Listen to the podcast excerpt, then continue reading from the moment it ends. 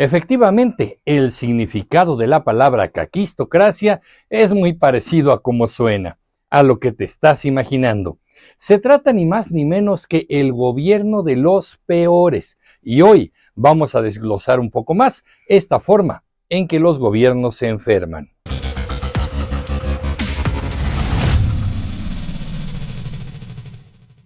La palabra caquistocracia tiene dos raíces griegas. La primera es kakistos, que significa el peor, y la segunda es kratos, que significa gobierno o mandato. Así que el significado más simple de esta palabra es el gobierno de los peores.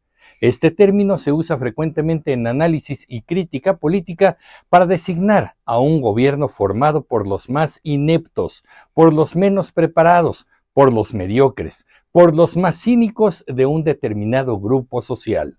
El término fue acuñado por primera vez por Michelangelo Bovero, profesor de la Universidad de Turín en el norte de Italia. Como contrario a este concepto, podríamos mencionar a la palabra aristocracia, cuyas raíces griegas se refieren al gobierno de los mejores o de los excelentes. Claro, Hoy en día entendemos por aristocracia como un grupo de personas privilegiadas y con el poder económico, pero el sentido original de la palabra no fue ese.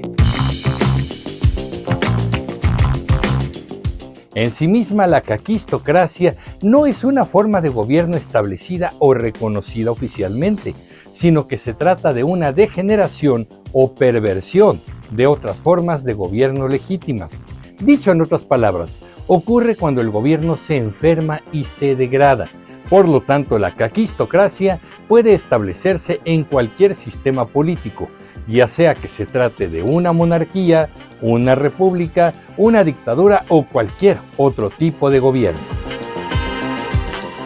En sí, la caquistocracia es una manera en la que el poder queda en manos de los peores individuos posibles, que por supuesto lo utilizan para su beneficio personal o para favorecer a sus allegados. Normalmente una caquistocracia surge como el resultado de una crisis política o social que debilita a las instituciones democráticas. Usualmente se aprovechan del descontento, la ignorancia o la apatía de los ciudadanos para así imponer su agenda y sus intereses. La caquistocracia también puede provenir de una elección fraudulenta o por lo menos manipulada. En un momento más les daré algunos ejemplos de gobiernos caquistócratas.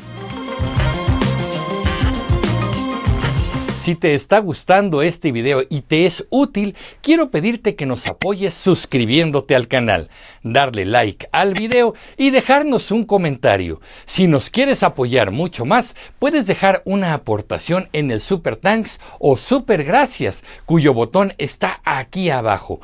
Tu apoyo permite que sigamos haciendo estos contenidos. Muchas gracias. Vamos a revisar algunas características que forman parte de una caquistocracia. La corrupción.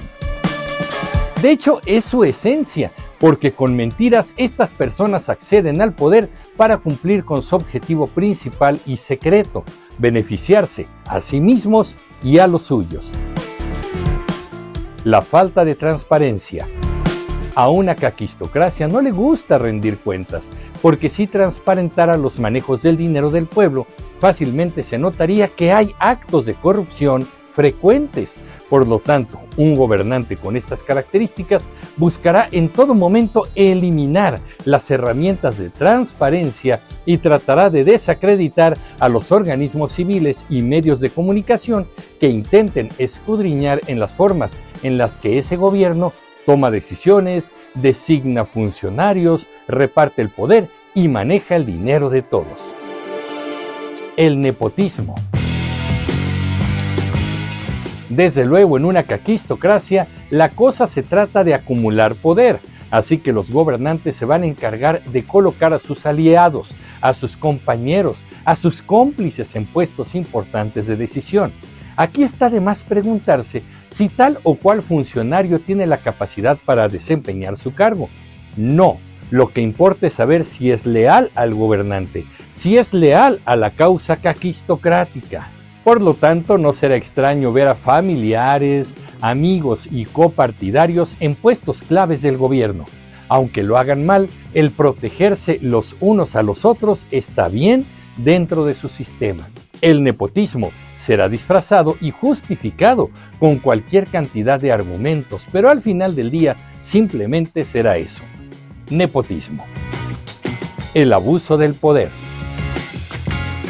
Ahora imaginemos personas corruptas e incapaces en puestos de decisión importantes. Bueno, lo natural es que abusen del poder.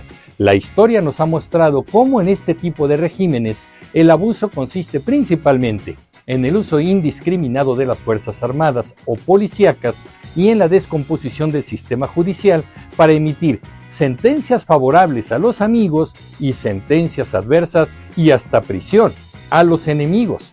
Lamentablemente el abuso del poder en sus múltiples manifestaciones está presente en las caquistocracias. El desprecio por la ley y la democracia.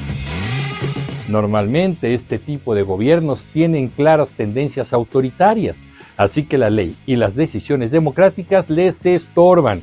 Cuando la ley les limita sus tropelías, tratan de cambiarla y si no pueden, entonces la ignoran y la demeritan. En cuanto a la democracia, muchos regímenes caquistocráticos usan el concepto de pueblo como su gran misión, cuando en realidad es el pueblo al que más ignoran.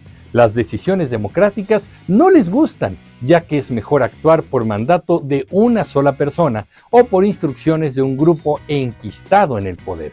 Este tipo de mandatarios mediocres creen firmemente en que lo saben todo y tienen la legitimidad para decidir cualquier cosa sin acudir a expertos, especialistas o tal vez observando la realidad usan argumentos populistas en los que impulsan al pueblo a votar por decisiones que no conoce y ante las cuales hubo previa manipulación para obtener votos a favor de la causa o el capricho del líder.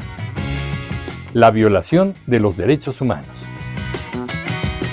Si ya estamos hablando que esos regímenes desprecian la ley, por supuesto que el respeto a los derechos humanos no tiene sentido en su conducta habrá que pasar por encima de quien sea, con tal de conservar el poder y los privilegios. El deterioro de las instituciones públicas. Para un régimen caquistócrata que tiene tintes autoritarios, como ya lo dijimos, las instituciones son indeseables, ya que éstas están por encima de los individuos. Instituciones de vigilancia, de impartición de justicia, de observancia y sanción estorban a los intereses de estos grupos de poder. Por supuesto, si hablamos del equilibrio de poderes, bueno, las caquistocracias se pintan solas.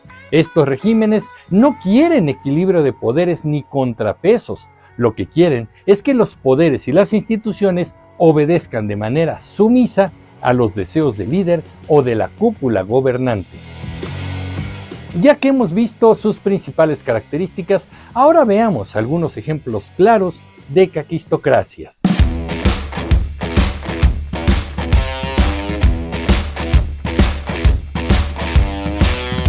En su momento, el gobierno de Donald Trump en los Estados Unidos cumplió con muchas de las características que hemos mencionado anteriormente.